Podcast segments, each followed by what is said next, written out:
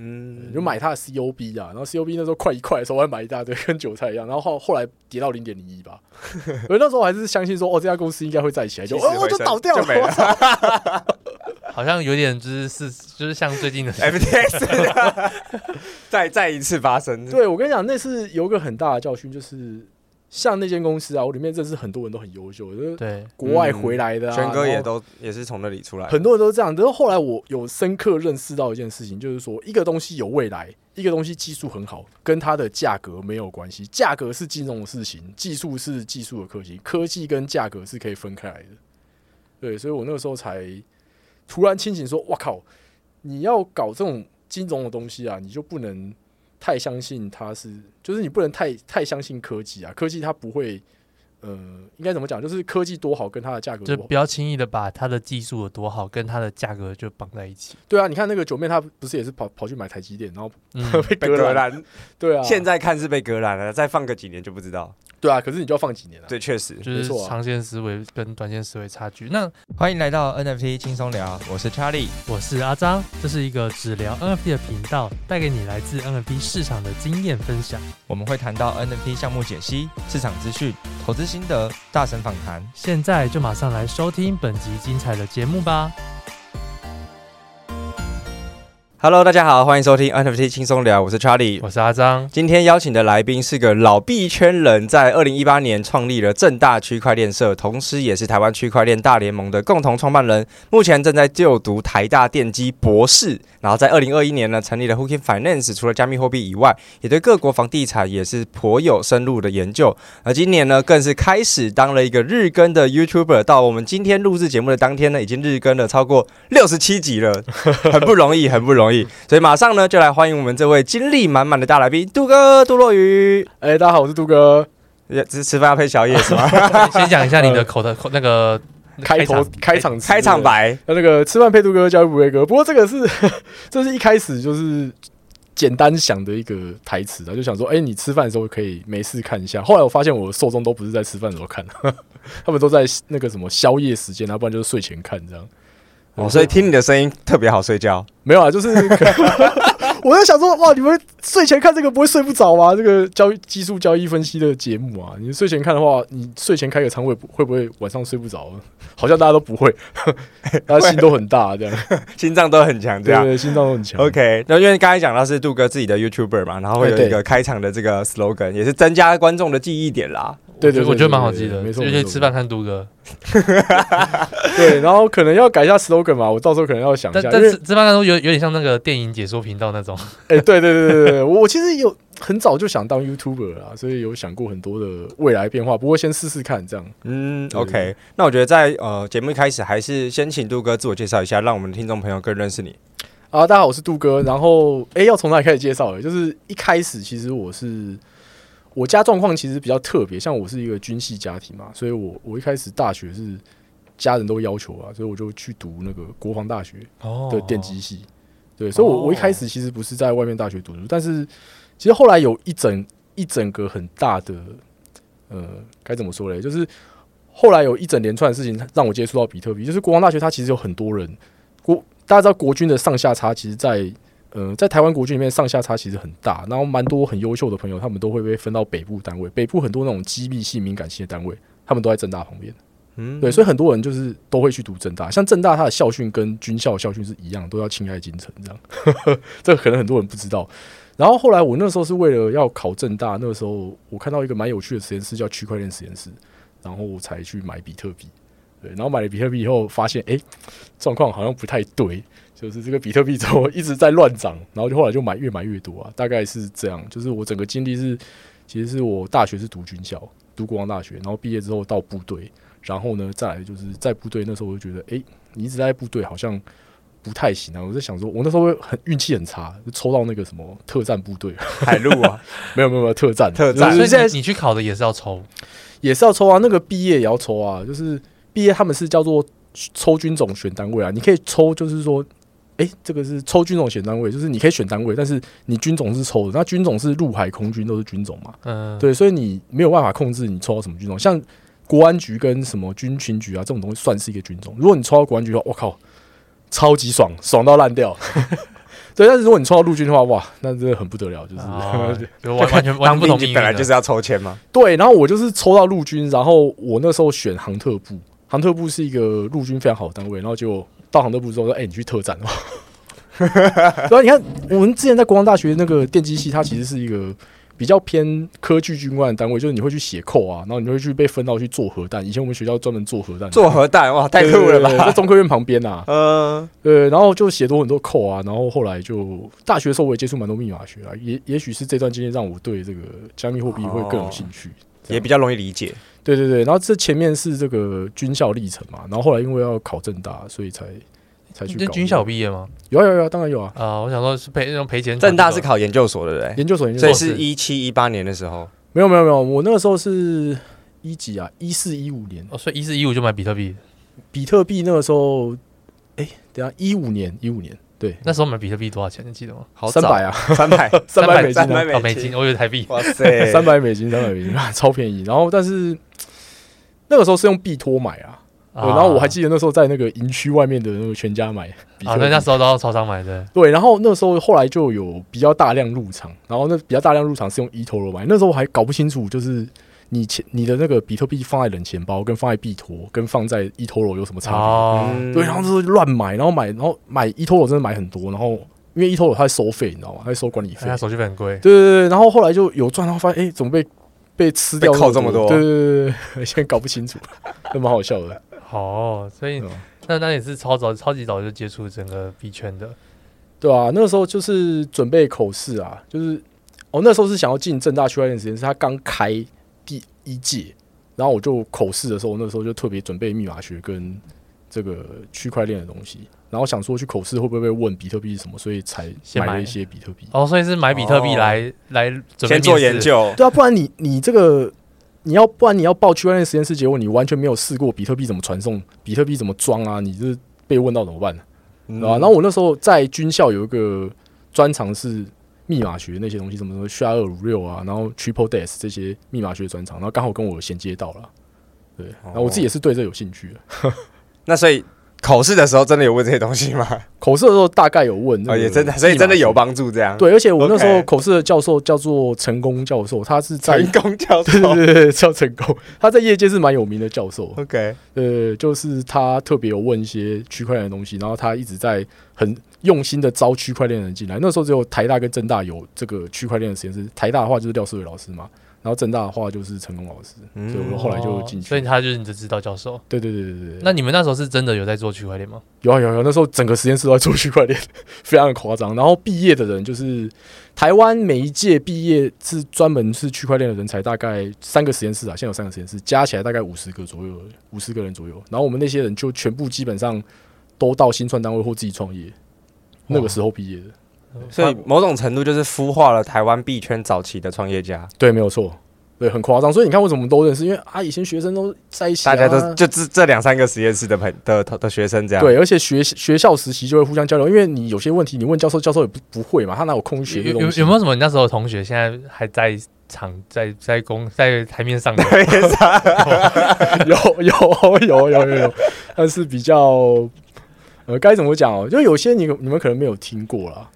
对吧、啊？像那个我们这间实验室，他们有去创业一家叫 FST Network，然后后来好像有改名字，然后几个成品吧，我不知道有没有认识。哦、对，成品的话，就是我记得那时候他才大三升大四吧，他说要创业，然后我那时候是硕一，然后大家就很开心聊天，说什么哦，他结束大四就要创业，结果他不不小心被留级变变大五，但是他还是创业了，对，蛮有趣的。然后很多啦，那时候真的，你现在看到的。之前在那个 Black Square 就有个共创空间，里面的所有人，就大家都很熟，对，大概四五年前吧。哦，所以后后来就变成创业家啊。对，有一个蛮有趣的，就是我不知道你们有没有用过那个，有一个钱包叫那个 Blackto 钱包。哦，呃，玄哥，对对对，这玄哥真的很特别，就是我跟他在军中认识。哦，真的哦。对，他那个时候台大电机系，然后他。选特战部队到我们单位，就是所以你是他学长班长？呃，不是不是，就是他是军官，我是军官，对，我是那个幕僚，然后他是一个学生连的副老长，就是你很少看到有人，我靠，你怎么会想要选特战？特战是有个自食率的单位，你知道吗？就是你进特战，你就要先去跳伞啊，去做一些很奇怪的事情，很痛苦的事情。但是有些人就是想要挑战极限，哦、他他就是那个，所以所以你们是同就是同同时间进去的，同时间，呃、欸，只是分配在不同。我比他早点，但是我们跳伞一起跳。哦，也是共同跳伞的，跳伞真的是很苦的回忆、啊，好酷哦！哎、欸，我不小心聊歪了。啊，就是蛮多蛮多经历都串在一起啊！我那时候有看到玄哥他在各个软体公司工作嘛，甚至到国外软体公司工作。然后后来，哎、欸，他居然回来又碰了这个加密货币。然后我那个时候也是在区块链实验室，就大家都会有很多交流啦。然后你后来你也知道了，就是 一堆创 founder 都是我们很早就认识的，然后以前都是在币圈公司工作，然后认识这样。嗯，所以某种程度，这些学术的研究机构真的对啊。呃币圈或者是整个生态是很有帮助的，因为会在会帮这些人打了一些比较呃稳定的基础，然后也让他们更有创业的想象。呃，也对。然后另外一个就是这些人他会自己形成一个社群啊，嗯、我觉得这蛮重要的，这真的蛮重要的。对对对，超重要，因为你很多东西没有解答，然后也不知道怎么解答，然后大家就会互相问来问去，这样子，嗯、对吧？你问教授一定是不懂嘛，然后可能会问到一些国外，像以前那个。莱特币的创办人啊，跟以太坊创办人 Vitalik，他们都常来台湾，然后那个时候要见到他们都很容易的，然后就见了好几次。莱特币跟那个叫什么 Charlie Lee，还有那个 Vitalik 都见了两三次这样。对，那你现在要见到他，因为太多人知道他，所以就比较难。那时候有合照吗？哇，那时候就觉得好像很常见，就是一个 normal no 一个 normal 的 people 这样，所以就没特别拍照。对对，尤其 Vitalik，你看他那个样子，就觉得啊，好像也是一个大学生，就啊，大家哈哈哈哈这样子，对吧？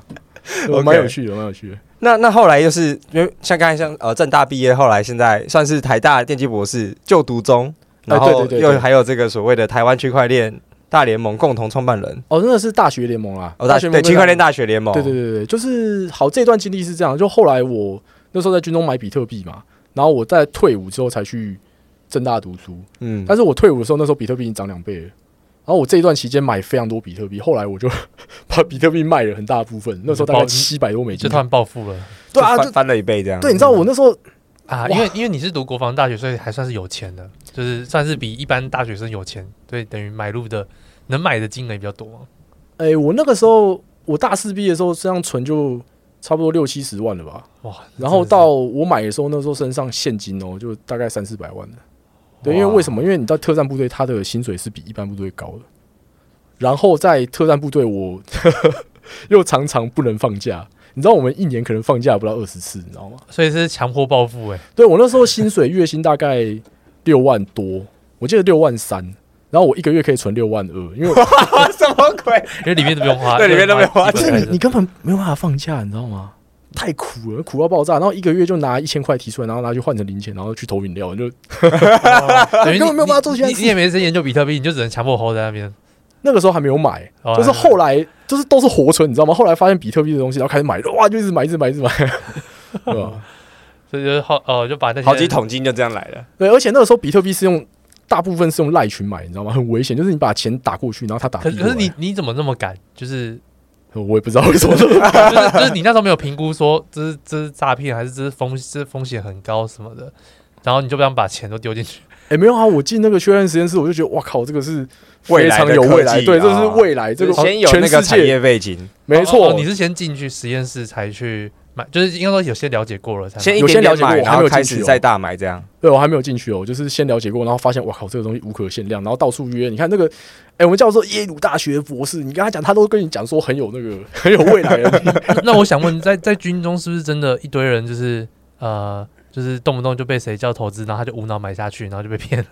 军中我们那个年代还没有诶、欸，我们那年代很保守，但是现在好像年轻一辈就真的不太一样。你知道我以前在军中是不能用智慧型手机的。哦，对了，早早期是这样。对啊，这些人你要叫他去。道上有句话说什么？军人的钱最好骗。军人军工教啊，军工教。因为因为我因为来我这边去咨询说，呃，他好像被诈骗的那种，大概有八九成都是军工教。军人真的要小心，尤其是军官应该不会啦，主要是。呃，一般当军那个签签字愿意的那些，这样讲好像不太好，不过确实是 没有没有，我我我现在也是一个实际数据啦，因为我我这个是有调查过。对，因为我很多朋友他们现在都当连长、营长，然后他们就打电话给我说：“哎、欸，他好像有兵被诈骗，这个要怎么要回来？” 我说：“我靠，这怎么要回来？我怎么知道？这怎么可能要回来？不要闹了！这个你把钱换成币打出去，这就有点像你汇款汇到国外一样，你根本就没救，没救啊！对啊，对啊，大概是这样啊。嗯。”呃，后来还有一段就是那时候就卖掉，然后后来就没有先进实验室，就跟实验室先享受一下。对，我就先休学是是？没错，我就跟老师一直保持联络，我就先休学一年，然后我就跑去干，我真的跑去环游世界，超爽。因为在军中被绑太久，你知道吗？都不能出国，然后一次出国就大，我那时候大概跑了五十几个国家，就从台湾出发，然后我那时候是想说，我不要坐飞机，我将沿路环球旅行，绕一圈回来看。最后可以去多少地方？这样，这也是一个蛮蛮蛮有趣的。你这样签证全部都落地签哦？诶、欸，基本上签证没有很多啊，就是因为台湾护照太好用了。你从这边往西走的话，你只要申请台胞证跟俄国签证就就够了。你到欧盟的话，不用不用签证啊。嗯，对吧？然后美国也是，美国加拿大也是啊。然后我中间还有多申请那个越南跟蒙古签证。大概就这样，因为你不可能走，通常你环游世界，你都是走俄罗斯走北线啊，你不太可能走中线跟南线，因为中线中亚的签证太难申请了。然后南线的话，印度、巴基斯坦你绝对进不去，因为巴基斯坦不承认台湾护照，所以大家都是走北线，因为北线超级好玩，一定是走北线的。哦，就这样一路飞飞完一圈回来。我跟你讲，就是不要搭飞机，因为每一个城市的距离大概都是车程三四十小时，好玩的话。对，然后你到北线的话，北线那边是有一个西伯利亚大铁路，从北京开始一直坐车到莫斯科，中间你会经过那个戈壁沙漠，我靠，然后再经过什么贝加尔湖啊那些地方，哇，真的很漂亮。然后俄国它真是一个非常棒的地方，就是它物价跟台湾一样，它的所有东西的价钱标示都跟台湾一样，但是它的货币是台湾的一半价钱，所以 你去那边就是打五折在玩，你知道吗？超爽。哦，那时候是一个人这样子去还。诶、欸，因为那时候有赚点钱嘛，所以就 有带上前女友的哦，哇，对，就没有那么好玩了，你知道吗？那我好奇哦，少少了很多特别少少了特殊体验，特殊体验。在那边讲吧，好，我可以讲一下，那时候有到一些比较特别的国家，像什么保加利亚啊，然后波兰啊，然后。在东欧这边啊，还有俄罗斯这边，的确你是很容易遇到一些特殊体验。我那时候就我印象很深刻，我站在波兰那个有一个城市叫克拉科夫，克拉科夫这个人去玩，哦、我，跟你讲，就是你去波兰的话，一定会去这个城市，因为它这是对集中营大屠他大屠杀的地方。嗯、然后我那时候就在那个市场中央晃来晃去，然后就有个女生就突然拦拦住我，问说：“哎、欸，要不要跟我回去干嘛的之类的？”啊、女朋友在旁边吗？那时候刚好。我跟你讲，那时候就唯一一次，我那时候在克拉科夫跟我女朋友吵架，然后我们先分开三天，我分开两个小时就遇到，然后我想，哇靠，这个 注定的，对我这个到底怎么样？我后来还是没有去啊，因为我怕被诈骗、啊，所以所以没有没有坏。对，但是后来在很多城市都有遇到啊。对，真的有，有没有后悔？就是有没有有没有想要再来一次一个人的环游世界？绝对会啊！哦，没有啦，就是啊，还有一个可以讲的，就是。如果你在欧洲那那边啊，做环游，就是你在做环球旅行，其实很多世界上很多人都在做环游旅行，然后他们都会固定去几个城市。我后来才发现，有些城市是这种环球旅行者他一定会去的。然后你在那边会遇到很多呃东方人，尤其是像这个护照很好用的新港、台、韩、日这五个护照。哎、欸，其实全世界在环游世界的人大概就那几个国家，东方就是新港、台、韩、日，西方就是英法德，然后瑞典、荷兰这些。对，就很少其他人，然后你就会在这边遇到这些人，然后你到那边，你看到跟你差不多人的时候，你就会有一种那个那种感觉，叫什么？人生四大乐乐事，有个乐事，那个叫做什么？就是你在异乡遇到哦，他乡遇他乡遇故知。对，我那时候遇到韩国人，然后韩国人好像对台湾，就韩国女生好像对台湾人都有一些。不切实际的幻想，他们认为就是哎，什么幻想？有吗？我说我遇到我遇到很多这样讲，他们说觉得台湾男生比较温柔，然后觉得就韩国男生就是很大男人，所以确实确实，好像日本也会这样。对，我跟你讲，你在我不知道为什么，所以你特别吃香。对，我跟你讲，真的很夸张，就是尤其你在你在西方世界，那全部都是白种人，然后你突然遇到一个韩国人或香港人，你就会跟他非常好，你知道吗？所以他又要跟你坏坏了。这这个就 我们节目好像又来。我后来有交一个韩国女朋友了。哦，环游世界，环游世界的三，你说那三天吗？的新体验，吵吵架三天。这我不知道从哪里开始讲。我让我中途环游世界之前，因为我我其实环游世世界它也是一个学问啊。对，因为你要去哪里住，你要去哪里玩，这些东西都没有很简单。好，那我们之后再之、嗯、之后再总总结问两个问题啦。那环游世界多多久时间，然后花了多少钱？我觉得这个可能也会是大家比较有感兴趣的问题。真的，我也想环了。哦，其实没有花很多钱呢、欸。那个时候我有规定自己一天只能花一千台币啊。对，然后我都没有去那些比较贵国家，因为比较贵的国家，所以就是搭车以外，就是一天的日常消费多少？限定一个钱，全部东西包进去。但是你也知道，就是在这世界上大部分地方没有办法这样。对。但是在我那时候是一六一七年嘛，其实大部分地方，我一开始中国嘛，然后到俄国这边都都 OK，然后一出俄国到那爱沙尼亚，哇，欧欧洲就整个就是贵了、嗯。对，但是欧洲也没有啊，你就往往南，你到罗马尼亚、保加利亚那边还是可以这样。嗯。但是最后还是有超支啊，所以你一天算一千的话，一年也才四十几万而已这样。对，你要还，所以你玩了一年。对，我在那边花的比我在台湾还要少。你说，你说啊，你说出去一年还比较很便宜耶，很便宜。但是我后来就是有加码去一趟北欧，然后我去北欧去两个月，比我环游世界花的还要多。你说再额外回台湾，就又再飞一次北欧吗？对对对，北欧真的超贵，只是因为因为是飞过去，这机票就很贵了。哦，这个又又可以讲，就是这样玩很省哎，机票是喝可口可乐抽到，运气超好了。哇！抽到机票，我操！哇！然后就又带我前女友去一次，你有多少个前女友跟你去？哎呀！啊，这个这个也可以讲一下，就是我那时候去把北极圈所有国家都去，我还去一些很奇怪的地方。我从丹麦搭船去冰岛，你知道吗？然后中间有经过一个地方叫法罗群岛，然后还去了全世界最北科研城，叫做斯瓦尔巴，上面有个城叫做那个叫翻译叫长年镇吧。如果你真的直接叫。中文的话叫什么？朗伊尔城，还跑到那边去。反正我去了很多奇怪的地方啊，就很喜欢当这种自由背包客这样。天哪、啊，你又可以当什么环游世界讲讲者了，讲者讲座了。对，对，这这这那个啊，我之前在正大除了区块链社以外，还有那个旅行研究社。旅行研究社，对对对，就是一直在讲旅行。然后到台大之后，还有一起搞一个那个 YouTuber 研究社。哦，所以那 时候，所以那时候就奠定了一个很想做 YouTuber 的基础啊！我跟你讲，就是很多事情都很想做，就是你没有足够的时间嘛。但是有机会、有社群，你就会想去看一下，说，哎，他们怎么做？他们遇到什么困难？那台大电机现在在研究什么啊？台大电机这个，我这个组是 EDM 组啊，就是专门在做这个测试程式的。哦，对，然后测试程式，反正你就是要写一个程式去测试说现在的。晶片，因为现在晶片里面的电晶体太多嘛，要测试它有没有什么问题啊？这、哦、是完全另外一个领域了。对啊，完全另外一个领域啊。但但是如果你是写一个城城市去做这个黑箱白箱测试的话，还好像还是会跟我现在区块链有挂上一点关系。然后我找的老师又是那种 比较 free 的老师，所以他愿意让我去做区块链的东西啊。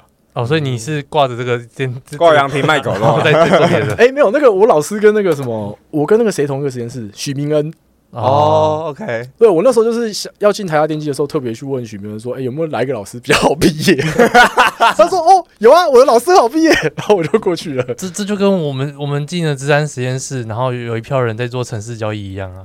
哎、欸，就是就是，而而且而且以前还要以前那个我什么，以前进去找教授钱，然后他还叫我说那个哎。欸要不要做那个什么外汇的自动交易程式啊？原因是什么？原因老师老师想要用啊，然后就教学生做。哦，我那个我那个实验室就是很大部分人在做资安，因为测试跟资安其实、嗯、对蛮相差相近的。嗯，对，其实也没有真的很相近啊，但是大家就硬凹说我要去做那个，能挂个名字总是好的。对啊，蛮有趣的。哎、欸，好像又聊歪了，聊聊歪了。那那么聊聊 NFT 哈？对啊，第一个 NFT 买的是什么？啊，就那个 Crypto Kitty。被割爆，然后我买超级多，我那时候觉得哇，这什么东西？新东西，那时候花多少钱？哇，那个时候我就忘记以太币多少，但是那时候花一百多个以太币吧。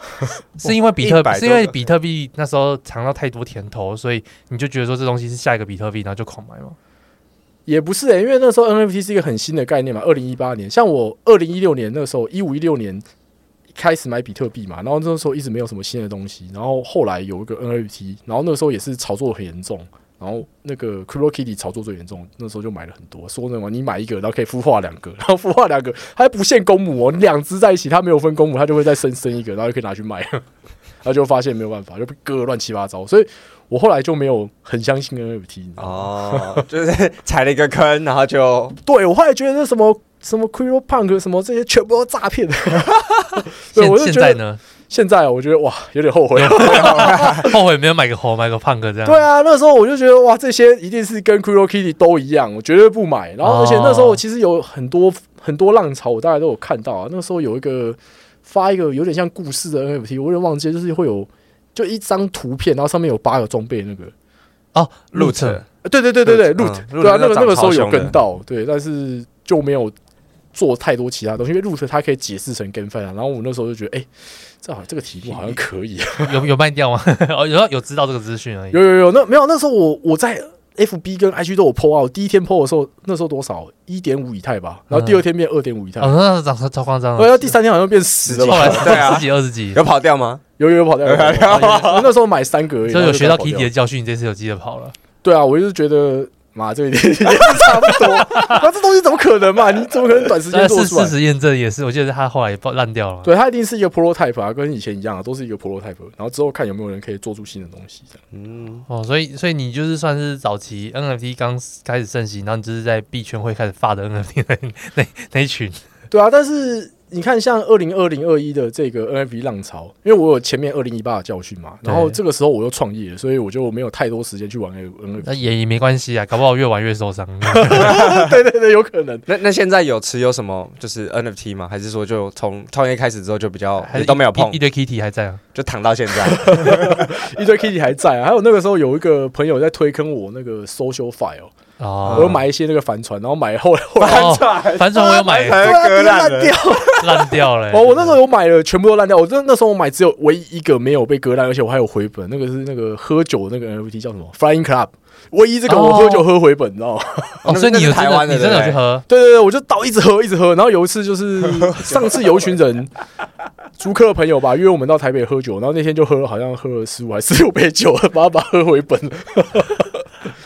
唯一回本的喝喝喝酒找周哥，对吧？我们那时候，哎，我们那时候，以后你买什么 NFT，记得先通知我们，就会跌烂。对，我们就先，我们就不买。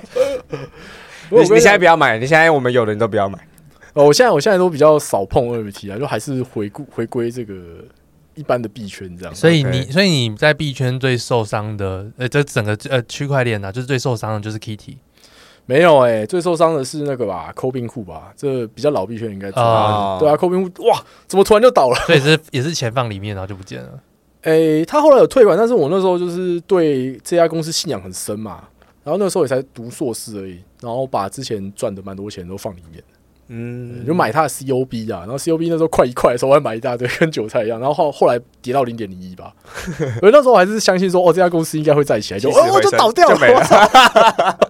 好像有点就是是就是像最近的 FTX，再再一次发生。对，我跟你讲，那次有一个很大的教训，就是像那间公司啊，我里面认识很多人都很优秀，就是对国外回来的，全哥也都也是从那里出来，很多人都这样。但是后来我有深刻认识到一件事情，就是说一个东西有未来，一个东西技术很好，跟它的价格没有关系。价格是金融的事情，技术是技术的科技，科技跟价格是可以分开来的。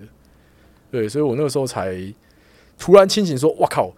你要搞这种金融的东西啊，你就不能太相信它是，就是你不能太太相信科技啊。科技它不会，呃，应该怎么讲？就是科技多好，跟它的价格就不要轻易的把它的技术有多好跟它的价格就绑在一起。对啊，你看那个九妹，她不是也是跑跑去买台积电，然后 被割烂。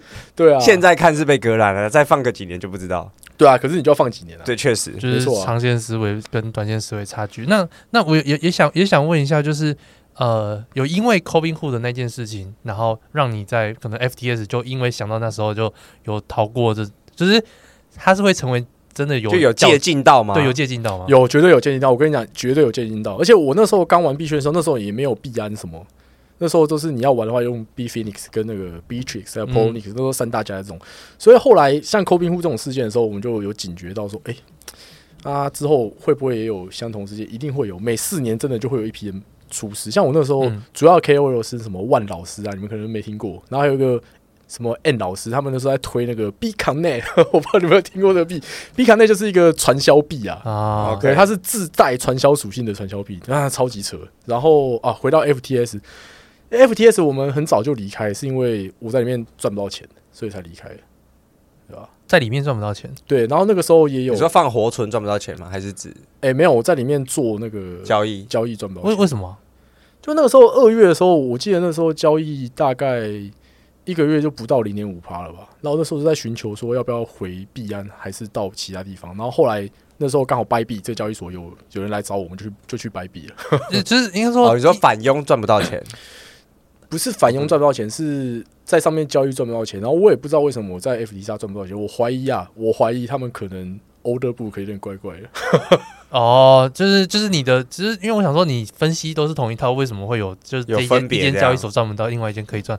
因为一般顶多是手续费，可是 FTS 那时候手续费应该是很低的，所以蛮好奇，就是插插针被插掉吗？还是钱不会默默的减少？而且 FTS 最早不就是为了交易员而设计的？对啊，的的交易所。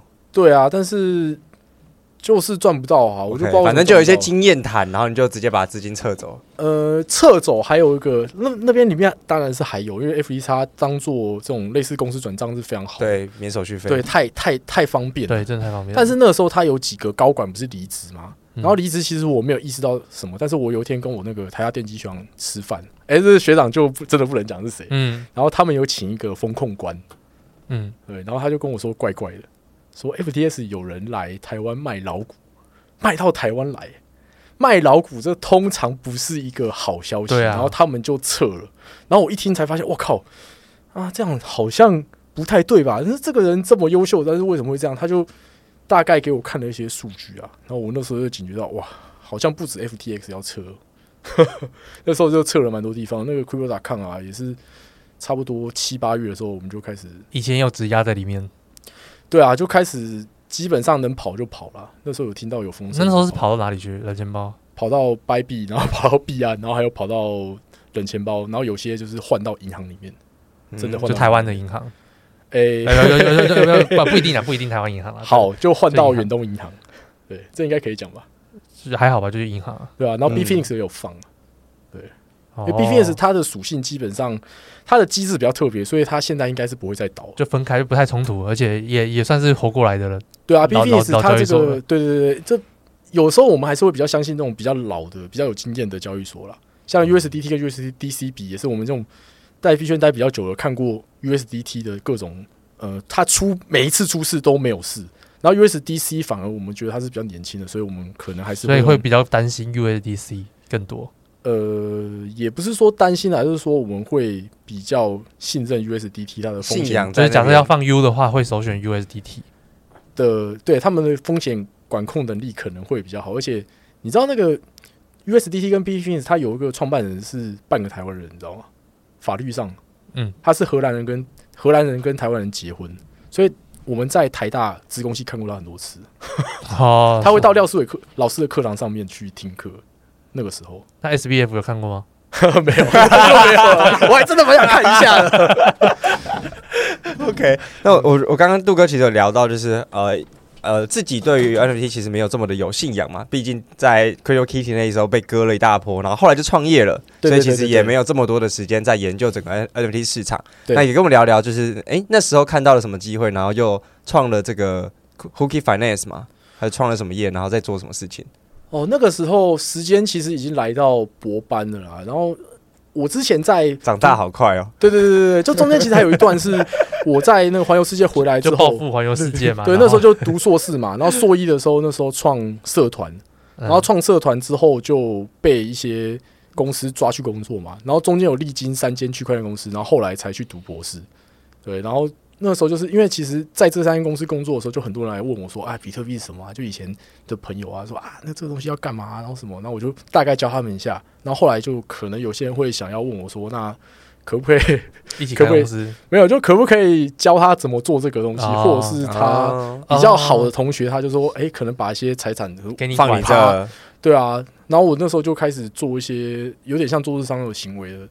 这个哦，所以但是先有 先有私底下的需求，才让你想要开这间公司。对啊，就有点像私募基金这样子。嗯、说实在，就是有点像这样。然后后来就是看到蛮多同业，像不管是币安啊还是干嘛，他们都有这些功能嘛。那如果我要去做交易所的话，肯定做不赢他。我那时候是读博士读到觉得哇靠太无聊了。然后我看到那个 Elon Musk 的故事，他就是读博士读两天就跑去创业。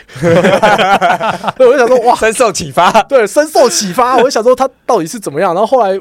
区块链这东西也是我很熟啊，我也待了三间公司嘛，所以就出来，然后自己选了一个这个题目。这个题目也是比较比较低成本啊，因为你看你做一间交易所的话，嗯、它的撮合引擎这个东西可能就很花钱。对，哦，工程师还有光信托，你就要砸一大笔了，对、啊？然后这个东西我这个题目，Hooky 这个题目，我一开始做的时候就，呃，其实我我有很多类似的经验，我只是把它可能扩大一点而已，才选这个题目继续。反正已经一开始就等于是在私底下就先有一些基金了，所以算是从也不算从零开始，从个人变公司化的过程。对，然后我在。前一家公司是 CryptoGo，所以那时候也对这些东西蛮有了解。哦，原来你有在过 CryptoGo？对对对，我是那时候的 PM 啊，那时候在做一个软体叫 GoTrace，GoTrace 就是去追踪说，哎，谁在洗钱这样，啊 那蛮有趣的。那时候就是跟全世界很多很多特别机构合作，那时候还有间接跟那个，我觉得这样子讲真的很好笑，但是我那时候跟那个有一家叫 Elliptic，他们说他们有跟那个 FBI 和 CIA 合作那些。洗钱名单什么杀小的，嗯、然后就 那时候就认识很多这个，这算是什么圈子啊？链安圈吗？啊，就是追踪区块链安全的圈子的人，蛮特别的。对，然后所以对这些也开始比较有有一些，就是大概知道要怎么做才去创业，就不是说你一毕业就知道啊要怎么创业，不可能，你这个一定是有一些工作经验才会知道的。那在 Hooky 这一段，就是因为一开始算是做因为像基金嘛。嗯，那后来就是为为什么想要？因为后来 Hooky 算是转型嘛。对对对对对，那可以聊聊这一块吗？呃，这一块是这样啊，就是我们一开始创 Hooky 的时候，我那时候其实准备的钱并没有到很多啊。然后我不知道要花那么多钱，就是我那时候有算工程师的成本，一年可能是两三千万。对对，然后我后来发现，我靠，法尊成本也要一两千万，想不到吧？对，就是你不知道法尊居然这么麻烦，你以为就是哎，可能请个高级一点的法律顾问，可能一年五十万、一百万，差不多就没有。你那些什么交易记录啊、金流啊，你要拿去给四大会计师事务所去审，然后他们可能 KYC 跟金流，他一季审一次两百万，然后 KYC 审一次，那时候报价报多少吗？三十八万。你这个哇不得了，他们是有一批人会。派到你办公室，然后在那边一笔笔对，说你这个在干嘛，那个在干嘛，然后对出来以后还叫你改正，然后你改正又要改正的人的钱，那个你受不了啊！那个你看我自己读电机资讯的，你要我去搞这个金融，我去学了一套金融东西，学了很久，然后哇，现在又要学法律，我根本就吃不消，你知道吗？嗯、对吧？然后这个成本又那么高，那个我后来想想就应该去学，应该是去读律师的，对，应该是读法律啊，应该读法律。我觉得这个交易所这东西应该是要读会计跟法律的人开会比较。吃香了，一开始的成本成本问题，就是你大概知道会花多少成本哦，所以所以这些呃这些创业的钱是拿那些基金去做，还是说那时候比特币赚到钱做？好，这个就蛮有趣的，就是在 CryptoGo 的时候，那个时候赚了蛮多钱的。哎，怎么赚的？对，CryptoGo 那个那个时候刚好是从币圈低点待待到那个 DeFi Summer，然后我们那时候我印象很深刻，CryptoGo 那时候办公室有十个人。然后十个人，我们我坐我右边右边那个人是一个大神，干超级强，强到爆炸。他那个时候就带着我们跟我们讲说：“哎，这个币是什么啊？”那时候赚最多是几个币啊，像 YFI 跟有一个叫 SNX Synthetics，这几个币。然后我那时候都不知道在干嘛，然后他就教我们一些金融知识，说这东西到底是什么啊，然后干嘛干嘛。然后后来到我们都离职以后，才发现我靠，他是一个在 Telegram 圈里面非常有名的人，有名到爆炸，但是他很低调，他也不想给大家知道是谁的。对，如果有之前在这边工作的，应该都知道我在讲谁了。哦，对，他是一个，所以就跟着他，好羡慕哦，好羡慕哦，没有错，好想要。我们那个时候，我跟你讲很好笑，那时候我们我们的办公室啊，十个人有 有超过一半人一起离职，就是大家都暴富。那 结果他还在那边工作？没有啊，他就是先离职的啊，他就是。那他这么厉害，怎么还需要？还还是说刚好有研究？正好在那间公司有研究到这些。诶、欸，没有诶、欸，他是以前就很强，然后我也不懂为什么他要在体验生活，这是体验生活。对，可是那时候 CryptoGo 他就是精兵政策，他找人其实都不是很需要在工作人，你知道吗？那时候他的那时候我们的工程师啊，然后呃，不管是营运工程师还是美国财富自由，对，就是很夸张。那时候就是他找的全部都是超级强，强到爆炸那种。对吧？这么这么这么多钱找到这样的人啊？对对对，所以那时候公司我大概知道，就是说成立一家公司要要多少花费。我以前以为，哎，成立一家公司你可能拿个五百万、一千万出来，嗯、没有科技公司就是要两三千万，至少一年。对，那时候在那边才知道哦，这么贵。所以所以所以算是你历经的，这样历经几次暴富啊？比特币是一次吧，然后这些小币跟着这个人又是一次吗？嗯，可是比特币那时候就后来有亏回去啊，就是哦，你说那个交易所放在交易所，对，以前我也不会技术分析啊，那放交易所，然后 ICO 亏掉啊，然后 ICO 三 D ICO 没有赚，ICO 没有赚，，ICO 亏乱七八糟，赚都是比特币赚的，哦，都是比特币赚来你再给那边亏的。对对对对。哎，我二零一八还有亏到被受访，你知道吗？亏到亏到被受访。对，那时候数位时代采访我说，你怎么把那个四千万输到剩四十万？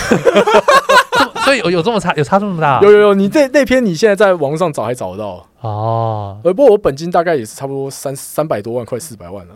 所以三百到四千就到四十，对吧、啊？这真的是亏九十九趴，但是九九趴你还有四十万还可以活嘛？对嗯、所以那而且那时候我也是去工作，所以就还好。好，所以又又在工作把它靠靠回来，然后再再经历那些买小币，这么暴富一次。诶、欸，工作是没有靠回来，主要还是靠那个。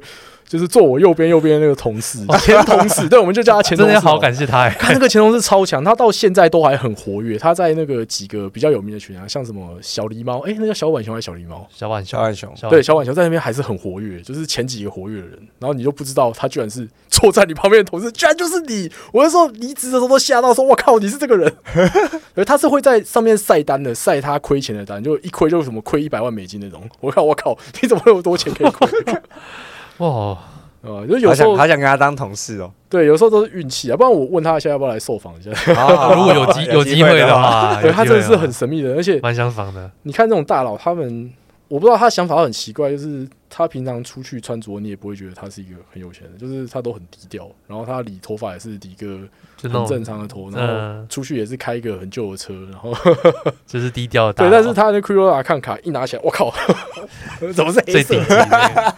对吧？就是他在币圈这些东西都是非常顶级，但是生活就是哎，跟你一起吃泡面这样。哦，所以是他 Crypto Go 的经验跟那时候赚到的钱，然后让你开了有有一些 Hooky 的资金去开。对啊，我那时候本来想说啊，都赚到钱了，我把之前亏的钱赚回来，那我要不要休息一下？我那时候本来想说啊，那我以后再环游世界一次，对，然后当个教授，你知道吗？当个教授，真的，我那时候考博班一开始是就是想说，我以后当个教授，对，真的假的、啊？就对学术圈还这么，就是是想要传递区块链知识，因为你有经历的抱负，还可以对学界这么有兴趣哦，好厉害哦！一方面是我很喜欢讲课吧。哦，对，你看我在台大也有讲了一学期的，对对对，有有有的课啊，对吧？所以我觉得，因为那时候每堂课都爆满，一堆外面的人就，哎，很夸张哎，那六百个人，然后冷气不管怎么开都是热的。那时候所有教授都比不过你，没有没有。可是那个时候你你也会感觉到，就是我在去前年十二月的时候开课，那时候才。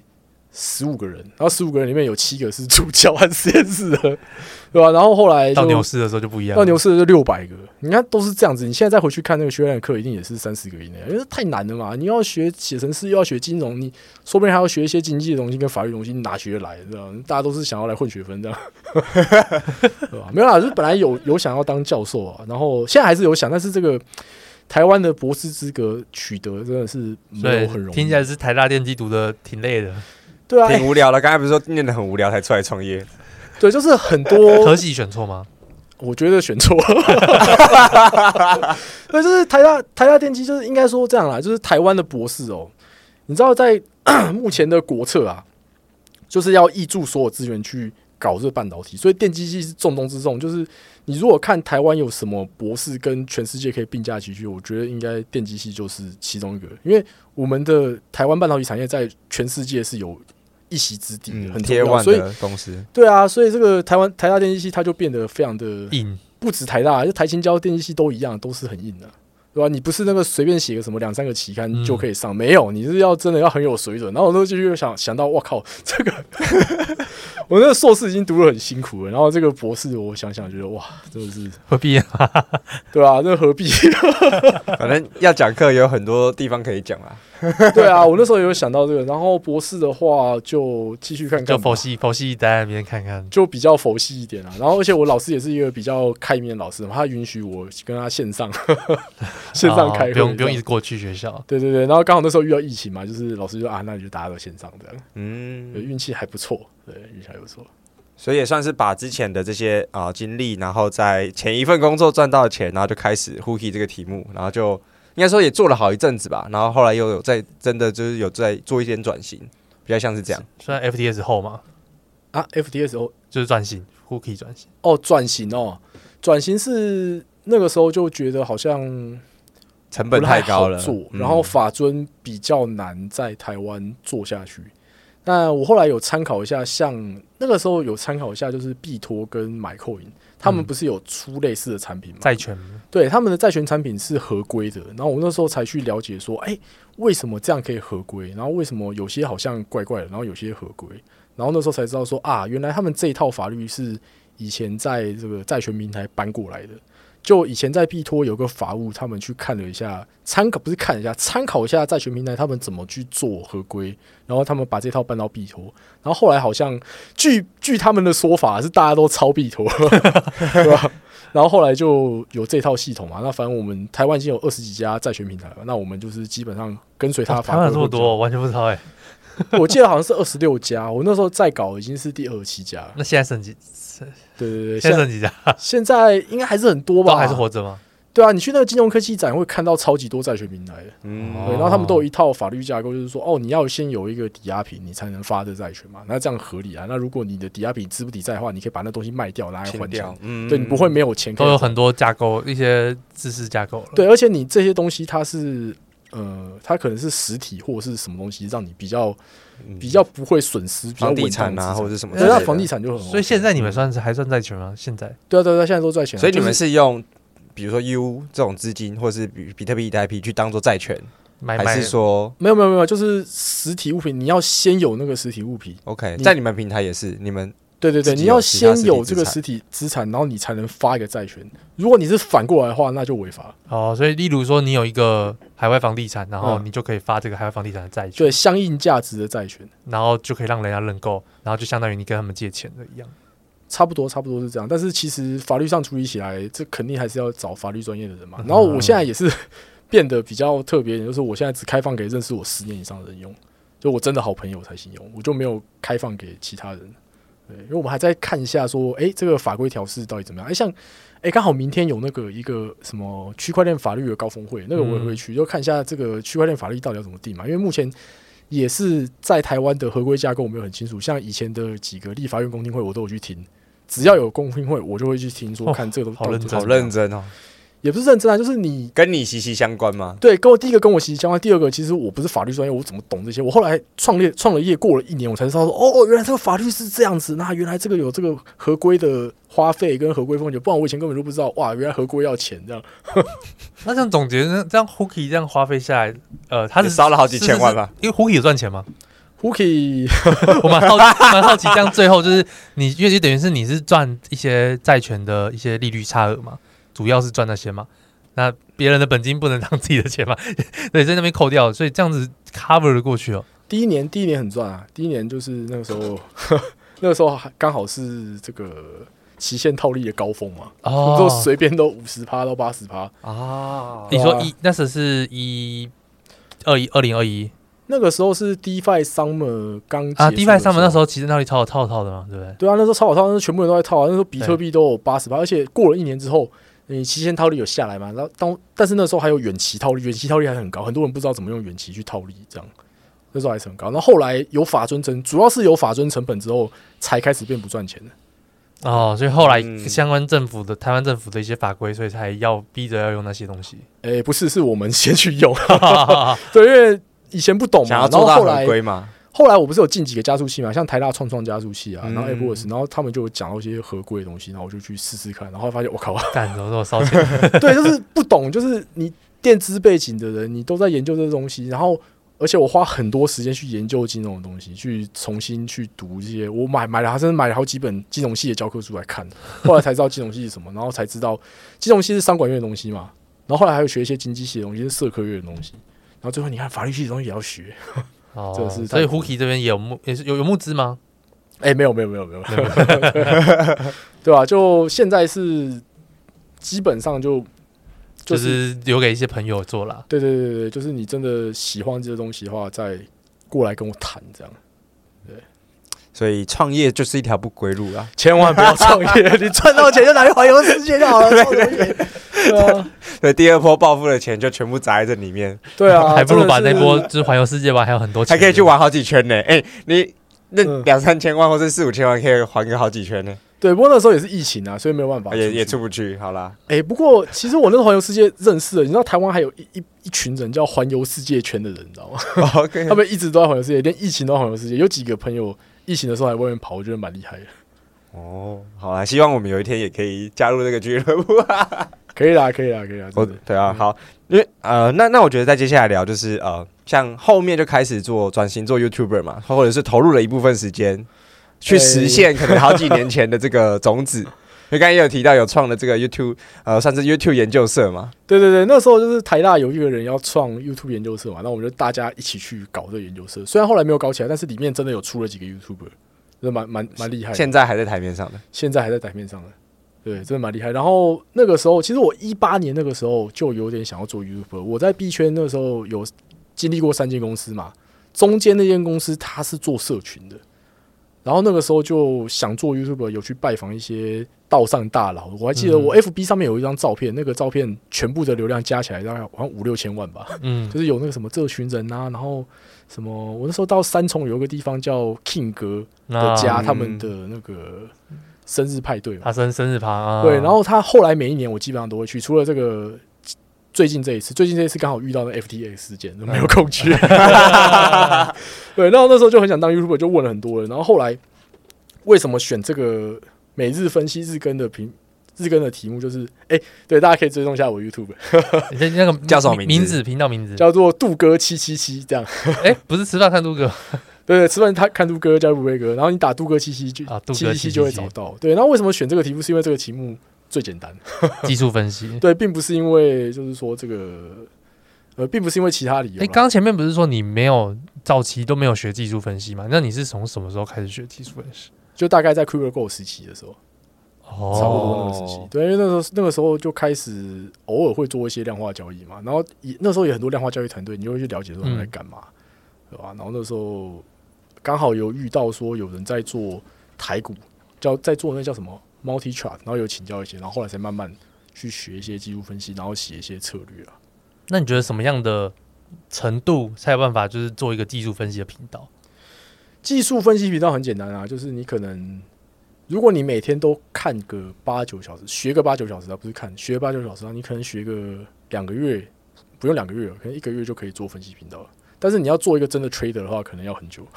就是你从会讲到真的会做，就是长期盈利。对，这是一个很大的鸿沟，对啊？那你现在有到会做，就是可以，就是靠交易，就是比如说可以当一个全职交易员这样吗？嗯、呃，我觉得交易员这东西当全职好像没有比较好。对啊，因为交易员你主要是要等那个时机嘛，嗯，所以你看到很多这种在做台股，他们不是常在打世纪帝国，对，他们就是有很多世纪世纪群啊，他们就其实他们就做了，然后等时机到，然后比特币也是这样子啊，像明天晚上就有那个四月七号跟十二号就飞龙跟 CPI 啊，当然你在这之前做，可能不见得会赚钱。主观交易的话，就主要还是等一些刚好有一些事件可以上大行情。对，然后其他时间，如果你要做那种区间交易的话，你可能是要花时间研究策略跟做回撤。所以，对，就是就是学这个东西要分析要讲很快啊，但是你真的要赚钱的话，又是另外一个蛮难的地方。这样，所以对你来说，呃，你现在就是偏向呃，你怎么你自你自己个人就是呃有这样的能力，可以在一些比如说行情。有一些行情要的前后，然后可以去呃，比如说就就已经先买好单了，可以可以可以去可以去跟上一波比较大一点行情，但是不会说每天都要强迫自己说要交易多久，或是这种。呃，基本上不会。像我 YouTube 在日更，其实我那时候就是在单纯尝试一下 YouTube，我后来发现 YouTube 也是个学问啊。然后日更的时候，有时候就会发现说，哎，有某几天你的节目是比较有点像在就无效节目啊。哦，对，有几天真的是这样。像我看也会看其他人频道，就是某几天你去看其他人频道，跟你的频道都是一样结论，说，哎，今天跟昨天没有没有什么差别，但是你还是要讲，就就比较没有行情的时候，就是他没有波动，他这边震荡的时候，然后你就很难去讲什么。对啊，你主观交易基本上做震荡是一个这个东西就是交易机器啊，你做震荡是没有什么没有什么太大的用处啊。就还是等一些关键压力支撑位的那种时候再再做比较好。没错没错，主观交易肯定是做事件的。那反过来说，如果你是写策略的话，你策略最好是要留一个小段，就是像我们会把那个非农 CPI 跟升息的前面半小时跟后面三个半小时不要做的交易暂停，这样。嗯，对对，这这这一定要。然后常常金石数据还跳出来一些说什么啊，这今天晚上鲍威尔要讲话，耶伦要讲话，财政部官员要讲话，这这些东西你要额外去放进去，说这段时间要暂停交易，最好暂停暂停个前后暂停个多少这样。哦，所以现在你除了自己在做一些主观交易，也是还是有城市在跑的。城市有啊，当然有啊，当然有啊。就从很久以前开始，哦、就是从 Huki 那时候就有了。Huki 之前我还有开一家叫麦哲伦，那个是做纯做市商，对，然后后来才。开这个 Hooky，就 Hooky 它比较像一个品牌嘛，然后真正在做事的是这个麦哲伦。所以麦哲伦还在，还在，还在，还在，当然还在。主体是麦哲伦，它有量量化团、量化公司。对对对对对对，量化跟也不算高频啊，搬砖套利。我记得我记得以前我第一次看到比较认识杜哥，好像是那个那时候那个。那个你去那个什么新闻采访那边跟曲博那边尬来尬去的那个，我也是，我也是看到那个，然后 然后这边那时候还在讲一些什么套利之类的。哦，套利对啊，那个还有挖还有挖矿对不对？是还有挖矿。我那时候是讲套利比较多，套利。呃，可是那那一次讲什么，其实我有点忘记，因为那次整个录影只有二十几分钟嘛。二十几分钟，你如果那边那边有四个人啊，每个人就只能讲五分钟。其实你讲不了几个字。对啊，你一分钟语速假设一百个字好了，你五分钟只能讲五百个字。然后又要跟他 又要跟他争来争去。没有没有没有，就是曲波我还是很敬佩他啦。他是一个，他也是台大电机学长。嗯。然后他跟媒体人都很熟。然后我也知道，就是像曲波他的节目类型是他杀出一条独特的道路，因为他的市场就是他是在。严重批评区块链这个市场嘛，那这个市场刚好在台湾没有对手，你知道吗？没有人在做这个，所以你看他做这个是可以抓到全部的这些人，所以我觉得他是很聪明的，啊，对吧？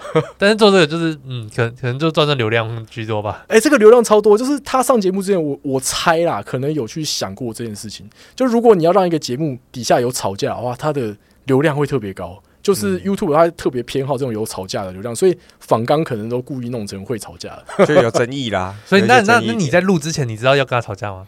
哎、欸，我那时候就没有跟他吵架，他是学长，我也不会跟他吵架。可是，是大概知道说这个，你底下疯狂在吵架。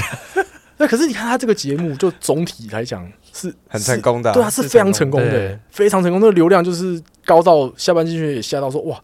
这个 crypto 它其实是一个，就币圈它是一个很 niche 的 market，就是利基市场，很少人在看。然后那篇居然可以有这么多流量，所以在一个很 niche 的地方做一个反 niche 的，对对对对对，就是没有没有人做这一块，所有要看币圈笑话的人就会看到他这样。呃，我相信他是脑袋是清楚，他不是真的要去骂什么，他就是想要抓这一块市场。我我觉得应该是这样啊，因为不可能会有人去做一些什么呃，就违反自己。对啊，对你大概知道意思啊，就是他就是抓这块市场，然后他。的确也成功抓到，就是他的定位啊，对啊？没有错，我觉得是很聪明的 YouTube 策略了。因为现在就是像馆长跟 Toys 吵架，这样才有流量嘛。对啊，就是三不五时就开始吵。对啊，哎，新闻会帮你发，而且 Toys 是到处吵架，Toys 现在是吵架 YouTuber，吵架型的。我觉得这个吵架型，真的流量来源来源，这个可能要学一下。所以杜哥就是经营杜哥也想吵架，可以。下一个阶段是不是日更完了之后开始往吵架路线发展？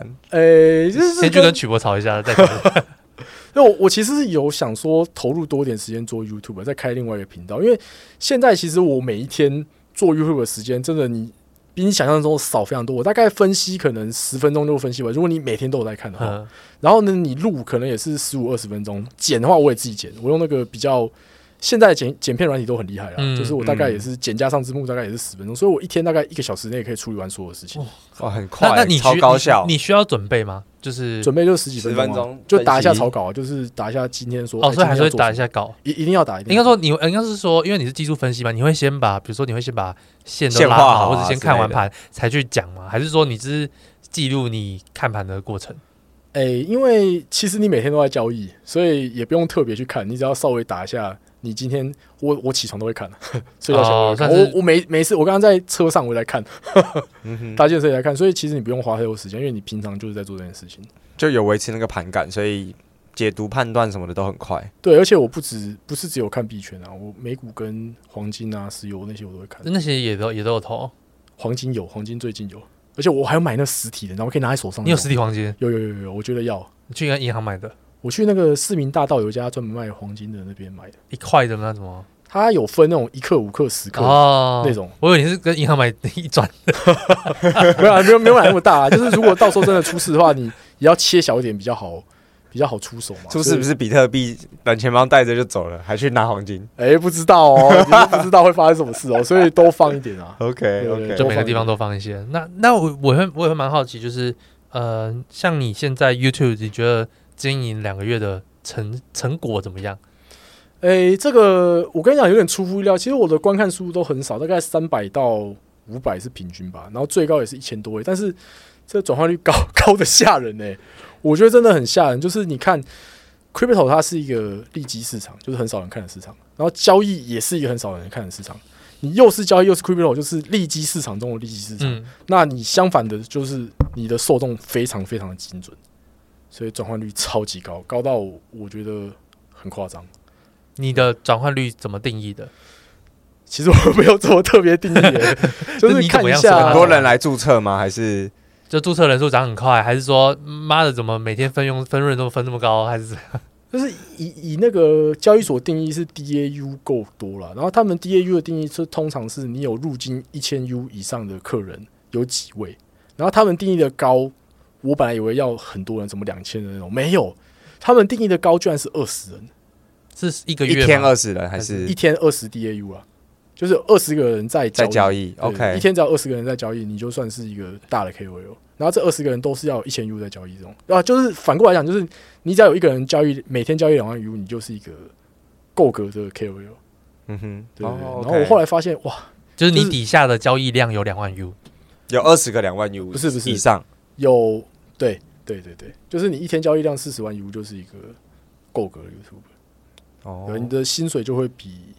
台湾大部分人都还要多，大概两倍，这样也算蛮高呃，哦、那很高、欸。但但在技术分析应该算还好，可是，在对我来说，那个交易量算蛮高的，因为我可能比如说我底下算人都几百甚至破千人，但是呃，因为可能大家都是现货的，大家就是因为我这边底下都是现货这种，然后所以就不会有这么高的交易量。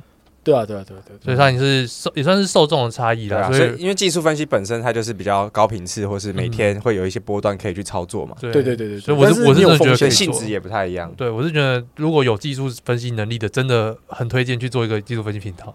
对啊，但是像我，我跟你讲，这风险就是我像我前几天就说做空，然后就哇就打损了，然后下面就有人在酸说什么啊那个反指标啊，然后就开始有很多人。那你会回应吗？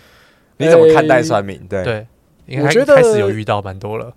我觉得是你以曲博那个角度来讲是好事，有留言就会不要太太差啦，不要太差就好了，对吧？而其实我我在做之前，我有认真考虑过这个 YouTube 要怎么做，就是大概有我有分成五类的 YouTuber 嘛，一个是纯 YouTuber，就是它的流量最广，但是它的受众转换比较小，嗯，就是像九妹那种，嗯，然后再小一点就是知识型 YouTuber，嗯，像小林 C 这种是很成功的吧，嗯，然后其他的还有就知识型 YouTuber，它的受众比较小，但是它受众可能会比较。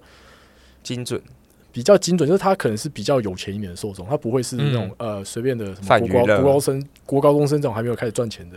对，然后再小一点的话，就是那种财商，像什么穷奢极欲、这样离、嗯、不开钱的频道。然后再小一点，就是像那个脑哥，脑、嗯、哥就是区块链又是科普，然后他就是更精准一点，就更小众的知识啊。对对对，然后再精准的话，就是这个区块链跟比特币的交易频道。那交易频道它。有一个优点就是你不用像上面四个一样每天去想脚本，然后每天去写脚本啊，然后你要花很多时间干嘛？不用，你就是 录制配置，你就是荧幕录影就好。对啊，你看我我每天都可以做诶、欸，我连那个假日清明节什么什么每一个节日我都没有停过啊，因为真的不用花太多时间。嗯，对，这也是我尝试 YouTube 的一个开始啊，因为我之后还是想要做那种比较像比较大一点的知识性的带状节目啊。带状节目就是指每每一段固定时间会上，像老高他是每个礼拜三的晚上会上，这种，所以还是会想要做那种有那种纯露脸，再配上很多转场的画面，就是做比较精致型的。对对对对对，就不会是这种荧幕录音。很快。我有去那个 YouTube 年会啊，然后里面就认识蛮多人。应该说你你你做 YouTuber 的动机是什么？因为你想要 YouTube 的是什么影响力吗？还是赚钱？还是什么？呃，其实也没有想那么多，诶，就是觉得这个很好玩。哦，对啊，就跟你刚开始倒币圈一样啊，也没有想太多，就是因为我就我就蛮好奇，就是像呃像你如果是要赚钱的话，是不是就是维持在现在这样子就其实就蛮够了，你就慢慢累积那些人累积，对，那累积起来其实应该算蛮可观的。然后，但是反而你反而你如果去跑去做那个带状节目型，搞不好就没有现在的交易量那么高，一定的，肯定的。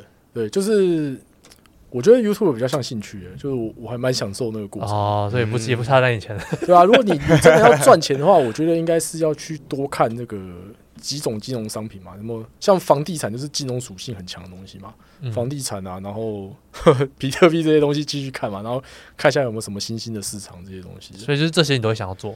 对啊，但是其实看这个金融市场是蛮累的事情啊。就是我我还是有在看，因为这个还是你花很多时间去这个的话，肯定，呃，应该怎么讲？交易这件事情，它你如果全职看的话，不会比我觉得不会比兼职兼职还赚啊，因为你要等那个时机来嘛。所以你可以多看几种金融商品，然后再来就是可能要想一个像 YouTube，我就是做了很开心的东西，所以。我之后可能会继续做，继续尝试、哦。所以你是说，现在就是维持这个技术频道都会一直做，然后同时还会可能再开一个另外一个比较可以做比较精致型的频道。对对对，如果之后时间真的不够的话，那这个频道可能就会整个稍微卡掉一下。我们先实验一百天嘛，就讲整个金融，就是后面另外一个。对，就后面就是会另外一个，因为像现在还好，我有开这频道，我才知道哦，YouTube 其实也是蛮难的，就是像。你一开始要直播啊，你要用那个叫什么 OBS，嗯，OBS 很难用，你要怎么用那个什么？另外一个叫什么？Stream，对，Stream Stream OBS，嗯，对，然后你的那个几个要怎么去备啊？然后直播中怎么去背？然后要怎么把那个什么上字卡？还有你的设设设备的连接啊，等等的。对啊，设备我最近才研究，我最近才买一个那个 Blue Yeti 那个啊，大雪怪。对，然后我后来才知道，就是你在录音的时候有个东西叫低频助波，啊，这个你没有做，你可能会知道。你要就你要你要先去设定一些让它降噪那种才。对啊，然后录影的时候要怎么录这些东西，真的都都都都是学问啊！真的，对啊，这都是学问啊！所以还好你有开这交易频道，不然你怎么知道这么多东西啊？什么剪片软体就也算是学习，也算是学习啊！对啊，我很一直都在学习，对我很喜欢碰这些新东西。从他还会回去念博班就知道他是一个终身热爱学习的人，学习控。OK，然后但我觉得就是前面真的分享，因为我觉得。杜哥经验很很广，很多、欸，兴趣也很多，聊聊不完，这聊不完。对，然后也经历了就是几波暴富的过程嘛。但我觉得最后，因为这你玩 NFT 的呃，算是爆亏，应该说玩 NFT 比较少，但是在 B 里面其实你相对很有经验。所以，我我觉得也最后就是呃，帮我们给听众最后一个，就是对于不管是币圈新手，或者是大家怎么看待币圈的一个建议跟总结。币圈哦，新手的话，诶，有一句话我觉得讲不讲的不错，叫做“磨刀不误砍柴工”。你就先去磨磨刀，你刚进币圈，你先多学一点，不要照进，你知道吗？就先去花个时间。像我跟你讲，我们从小国小、国中、高中一直到大学，我们学英文学了十年，对不对？然后可能英文还是没有很好。那你投资这个东西完全没有学，你怎么可能就一开始就赚钱呢？你一定要学一下嘛，你就花个两三个礼拜学一下，然后你再进来会比较好一点。怎么样叫做学？就是因为你看，像现在可能呃，在币光在币圈可以玩的东西就太多了，而且每一段时间的。风潮都是不一样，比如说最近都在撸空投嘛，撸空头要学的也超多的啊。你要撸个什么精品号跟一般号，那个就是完全是不同的 level。然后或者是啊、呃，比如说像以前的那种什么套利呀、啊，然后比如说不同的策略。那你觉得说怎么样才算是一个学习的路径比较好的路径？诶、欸，新东西其实没有太好的学习路径呢，你就是把自己泡在那个。环境对，泡在那个环境里面，然后多跟社群互动。所以那时候创那个正大区块链研究社，我那时候才意识到，哇，这个社群是非常重要。你要多跟别人交流，因为大家都不知道现在发生什么事啊。对，对吧？所以社群很重要。然后如何才算是？因为学习这件事情跟刚刚讲那件事就不太一样了，对吧？就是学习你要怎么学习，这是另外一议题。就嗯，对，对，对，这这其实也没有很容易。就是你要怎么去了解，你要先去想一下。你现在想要学什么，然后呢，再去列出来它的框架那些东西。哦，最近有一个 YouTube 的那个什么小林说啊，对他最近一集我觉得讲的还不错。如何快速建立知识框架？对对对对对。嗯、然后像币圈这种东西，就是很需要这种、嗯、快速建立知识框架的能力啊。就一个新热点进来，你要不要马上知道说我要怎么样去学好这一块？对对对。但是很多人进来币圈，我跟你讲，无非他们都是。都是想要赚钱来赚钱，啊，一定来必须一定要赚钱的，对啊，不然不然干嘛来？现在大家不然干现在干嘛？这么难，这么多东西要学。对对对，所以你就是基础的技术分析学会嘛。那如果你有空的话，再去看一下金融这些东西。哦，所以你觉得技术分析算是必备的？技术分析看一下，然后再来是因为你要赚钱，你肯定技术分析要知道一点嘛。然后金融的话，你要学一点，像什么套利啊、放贷这东西，都是传统金融在做的事情。像你们出呃，像我们出去路上看到银行。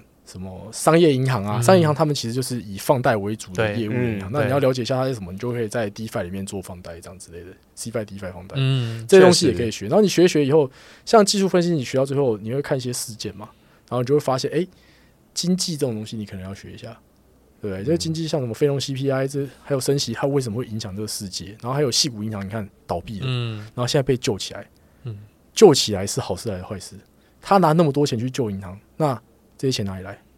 全世界一起负担。那全世界一起负担，不是只有大户负担，现在变成连散散户，就是国民一般国民都要负担。那我觉得你拿钱去救银行起来，反而不见得是一件好事。就世界经济可能会总经可能会被拖到。对啊，所以你这也要看一下，甚至政治也要看一下，因为像现在，呃，这刚好时事啊，就是台湾目前应该是世界政治杠杆最大的地方。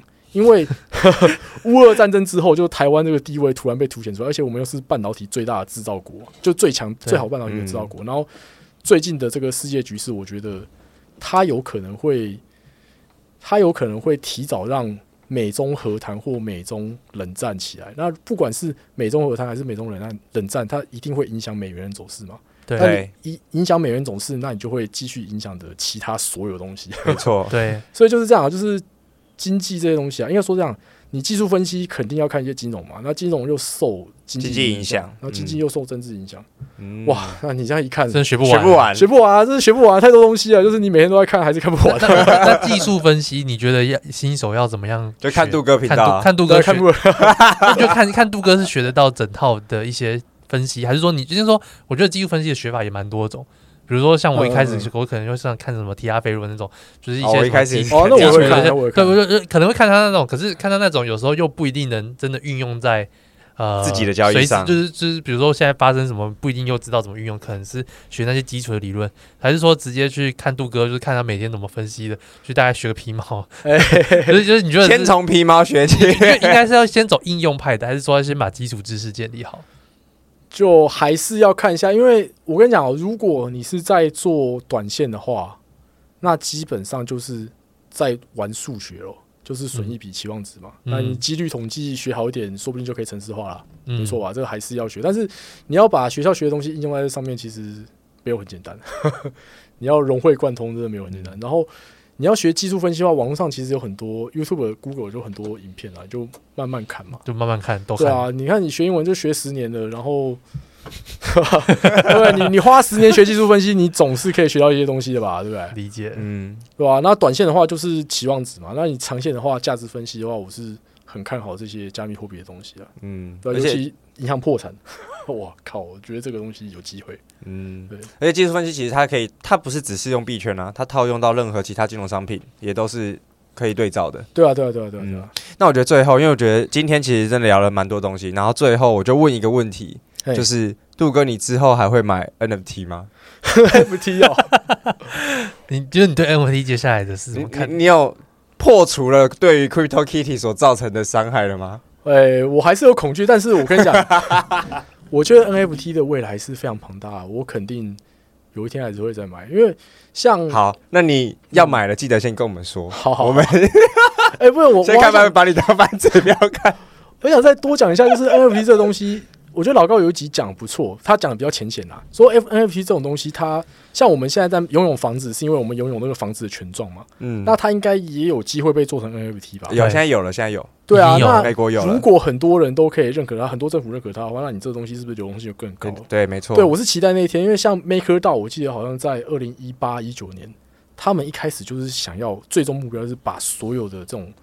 权状都变成数位化，嗯，对对对，他 MakerDAO 的想法是很很大。我们那时候，哎、欸，好像没有更早，好像二零一六，我记得刚进实验室的老师就寄一封信叫我研究 MakerDAO，这么早？嗯、对，超早。他们就在讲说要把房地产那个要把房地产变成这个数位化证券化，对对对对对。然后后来才建稳定币嘛，嗯，对吧？那时候你看 MakerDAO，你就想说这是什么东西？他就哇不得了，先知哎、欸，对他真的带这个东西就做出来了。嗯，所以 NFT 我觉得。说不定以后，哎、欸，你不知道会不会变成日常生活的什么东西啊？说不定啊。那你是会想要，你是会想要等他真的开始比较成熟才进去，还是说也是走一个左侧来辅？